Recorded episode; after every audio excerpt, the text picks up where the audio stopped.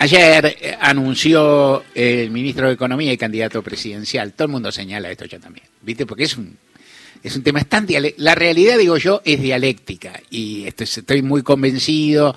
Creo que se aplica muchísimas cosas, pero dice, el, el sitial de masa, el doble sitial de masa es lo más dialéctico que hay, digamos, ¿no? Porque sí, porque entra en contradicción en forma muy, muy mecánica. En general, una contradicción que ¿cómo decir? El savoir-faire, los manuales de política aconsejan no incurrir, digamos, ¿a quién se le ocurre? Bueno, se le ocurrió.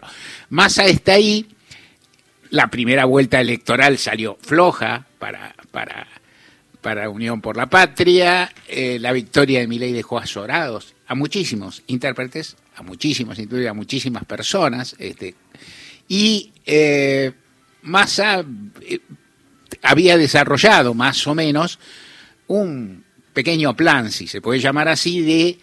Eh, él, él tenía por delante en el corto plazo anunciar o empezar a implementar algunas medidas que le pedía el Fondo Monetario y no anunciar y todavía no implementar algunas que no le pide y les aconseja. El Fondo Monetario le aconsejaba una devaluación, le aconsejaba, ordenaba, estamos ahí. Eh,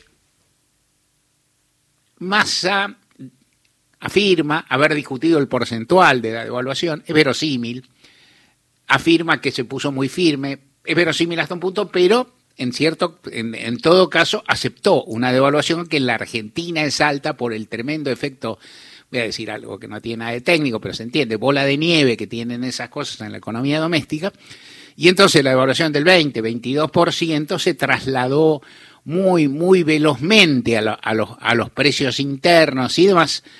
Y entonces Massa resolvió, porque lo resolvió, eh, en ese momento cuando había hecho, había cumplido parte de las mandas, de las órdenes, de los acuerdos, los puntos de acuerdo, llamarlo como quiera, del Fondo Monetario, luego anunciar una cantidad de medidas que son respuestas, que son paliativas, cada uno, de nuevo, medidas económicas que van a mejorar la ecuación de los trabajadores en particular y de algunos otros sectores de la economía, en especial las pequeñas y medianas empresas pyme.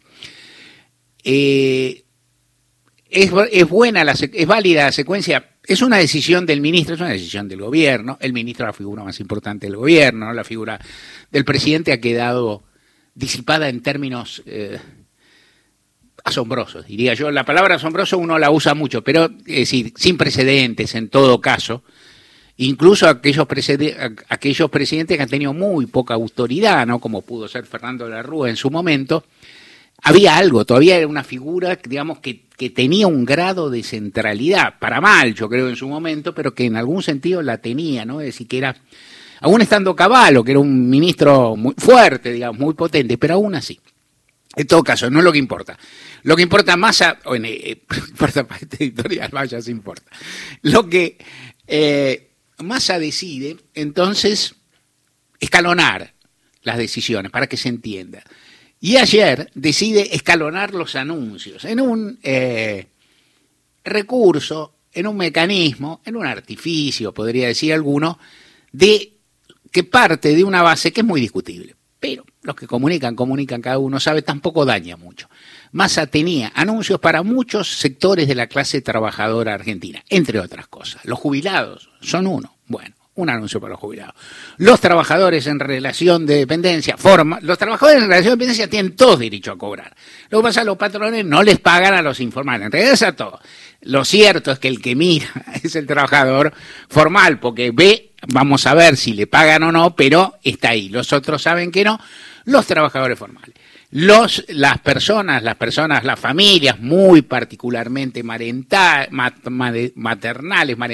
que perciben la asignación universal por hijo, las personas o familias también que, que cobran, que tienen acceso a la tarjeta alimentar, y con un mecanismo más traído que no voy a entrar acá porque es bastante sofisticado y, no, me va a dar tiempo para meter, aún los monotributistas eh, a los cuales es muy difícil acceder y mejorarle los ingresos, porque ¿cómo le mejoras el ingreso a quien no tiene un patrón, un intermediario? ¿no? Es decir, ¿cómo le haces los empleos públicos? Entonces, para cada uno un anuncio, y cada uno un anuncio a cada rato. Mi impresión es que el efecto, la idea es que cada uno, la idea casi entre pícara y cándida, creo yo es que cada sector se vaya enterando y bueno, y vaya diciendo, wow, a mí me aumentaron, ¿no? Es uno imagina la mesa familiar del domingo y dice el abuelo y dice, oh, yo ligo, yo ligo la jubilación, el otro el rato, a las cuatro. A mí me parece que eso, digo, primero, no me parece nada grave, digamos, pues total, es lo mismo, qué sé yo. Eh, por ahí, el, si das todos los anuncios juntos, por ahí se pierden en el tumulto, en el, en el término de los anuncios el mecanismo, en fin, en todo caso lo que se busca es un poco eso, que cada uno se, se dé cuenta y en todo caso, más temprano, más temprano dice, bueno, pero el abuelo quería mirar a Boca, el, el, yerno quería, fue a la cancha de River, que ¿no? entonces dice, este no estaba pendiente, viste, los tweets de masa, digamos, viste, no están tan pendientes que yo. Pero en todo caso el efecto se produce hoy, es más o menos lo mismo. Y hoy lo que ocurre, y tiene que ocurrir también, es que hay que explicar. Hay descuentos, hay, hay descuentos en prepagas, hay, un, hay un arsenal de medidas que lo que pretende es abarcar en el potenciar trabajo, hay incrementos, que es otro sector. Lo que se pretende es abarcar la vastísima, es, es un registro de la vastísima realidad de la clase trabajadora argentina.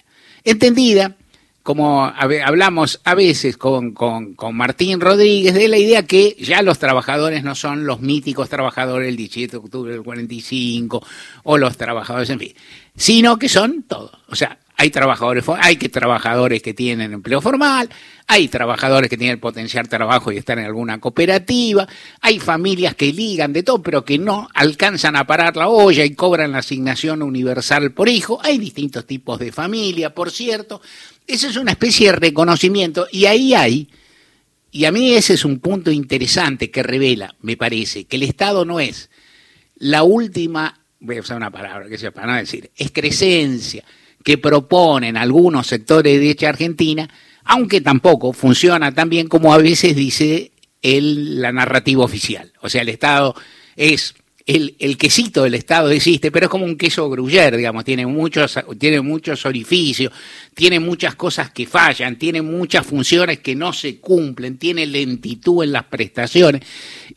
Y eso se está notando mucho en un momento de muchas dificultades. En cualquier caso, lo que se propone es Vos ANSES, vos averiguás la empresa, vos averiguás el sindicato, vos mirá por acá, mirá estas cuestiones. Y de hecho ya habló la ministra de Trabajo, Kelly Olmos, para explicar cómo va a ser o cómo sería el pago de la suma fija para los trabajadores, digámoslo, porque eso es lo que va a ocurrir, los trabajadores los trabajadores eh, en relación de dependencia registrados, los otros técnicas no, no van a tener acceso, hablemos de una realidad sociológica, no del deber ser del derecho, que es importante, pero ¿cómo va a ser? ¿Cómo van a cobrar? Van a, es decir, como, como es un pago que corresponde a agosto, lo van a, es un pago que corresponde a septiembre. Sin embargo, se adelanta un poco una de las dos cuotas por los pagos de septiembre. Yo lo primero que miré, y no que me concierna, es, digo, es, eh, bueno, si es un pago de septiembre, se cobra en octubre, que es un poco tarde en el qué sé yo, eh, entre práctico, sensato y gallinacio, ángulo de la, de repercusión electoral. Si no, si vos tenés elecciones el 20 de octubre y pagás el 5, digamos, hasta que se entiende, ¿no? Es decir, pero en todo caso la suma fija llegaría antes y todo.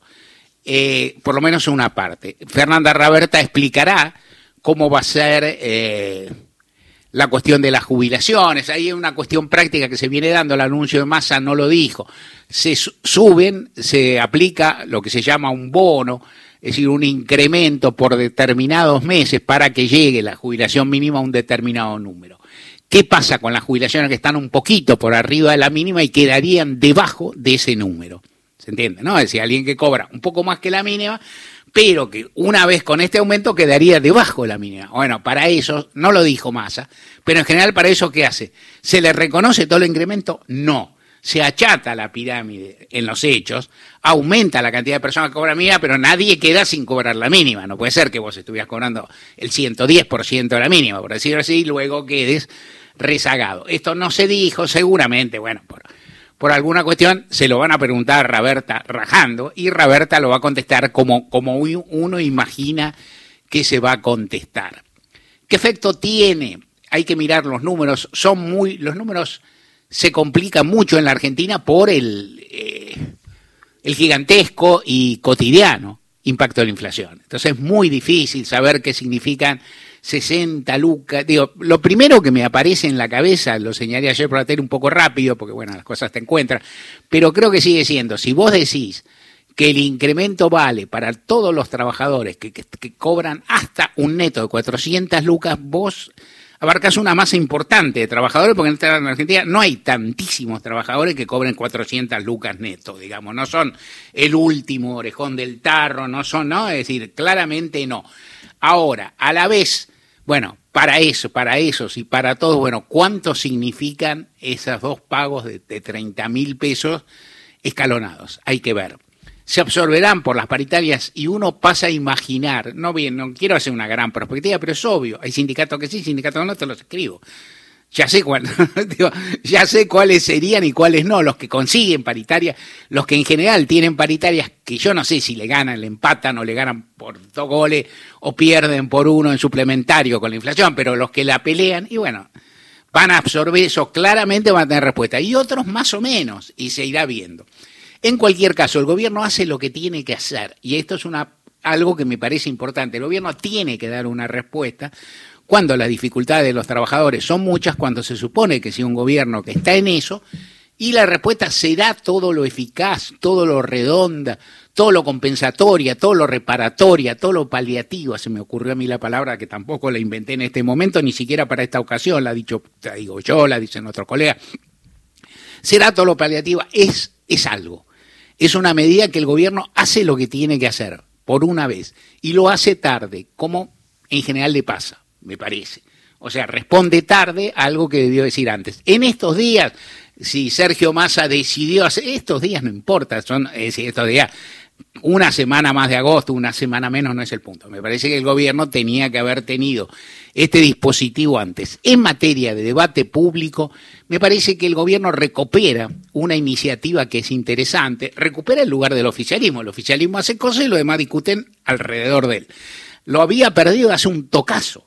O sea, no lo tenía en parte ¿por porque no tenía grandes cuestiones para mostrar. Mostraba el pasado del gobierno de Cristina, el rol del Estado en general, eh, los peligros que, que, significan, todas cosas que se pueden plantear, pero no mostrar, en este caso muestra algo, y las primeras respuestas, tanto de Milei como de Patricia Bullrich, me parecen defensivas en el sentido más mezquino, más pequeño de la palabra, o sea, dicen no estoy de acuerdo, no estoy de acuerdo, no estoy de acuerdo, me parece que los han puesto en un brete, porque tienen que decir, en último caso, será mucho el aumento, será poco, los jubilados cobrarán todo lo que sabemos que no, pero bueno, tendrán un alivio, no tendrán un alivio, decir no les den nada, que es lo que están diciendo en definitiva, tampoco es un gran negocio en la Argentina. O sea, es cierto que mi ley está eh, prometiendo el cielo después de la motosierra.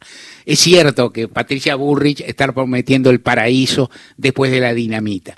Pero lo cierto que mientras estamos acá en el purgatorio o semi-infierno en el que estamos, quedan en el lugar de decir, bueno, yo no les daría nada. Y eso no es un gran lugar en materia electoral o en materia de discusión. Insisto, esto es una parte. La otra es que el gobierno tal vez responde como debió responder antes, pero en todo caso es mejor que responda tarde y no que deje de responder, y en todo caso se ubica en un lugar interesante. Después las cuentas cada uno las hará, va a haber que mirar bien, va a haber que mirar qué pasa, va a ver si hay o no impacto inflacionario, hay una cantidad de acuerdos dando vueltas. Mi eh, capacidad, y mira que acá hablamos con economistas y preguntamos, y mira que uno lee, uno trata. Yo no soy economista, pero vivo acá hace tanto tiempo, hay discusiones que son clásicas, que son anquilosas. Si a mí me apurás y me llevas a un lugar y me decís cómo puede ser que el gobierno haya tenido tan poco éxito con la inflación de los productos de primera necesidad, en un punto no lo explico. Yo escucho, y no es que no escuché sus explicaciones, no es que me parezcan ni siquiera totalmente falsa. No es que crea que la explicación es la monocausal de la emisión monetaria, no creo nada de eso. Es más, así como creo que todo es dialéctico, creo que todo es pluricausal. Son mis condenas y creo que la mayoría de las cosas son heterogéneas diversas. En Argentina, para peor, están fragmentadas, que es otra cosa, ¿no? hay que peor. Pero bueno, en cualquier caso, no vuelvo a lo mismo. No, en un punto no acierto a entenderlo. No se lo podría explicar a un chico inteligente de 11 años, ¿no? Decir, no se lo podría explicar. Y a uno de 15 ni te digo, ¿cómo puede ser? Esta respuesta no la tengo cuando te la dicen, tampoco te conforma del todo, sobre todo en un gobierno que ha tenido voluntad de hacerlo y cierto activismo. En fin, en todo caso, en el, en el momento, en este momento, habló la ministra de Trabajo, dijo que va a pasar, habló Fernanda Raberta y hay otra cosa también para el rol del Estado en este momento en Argentina.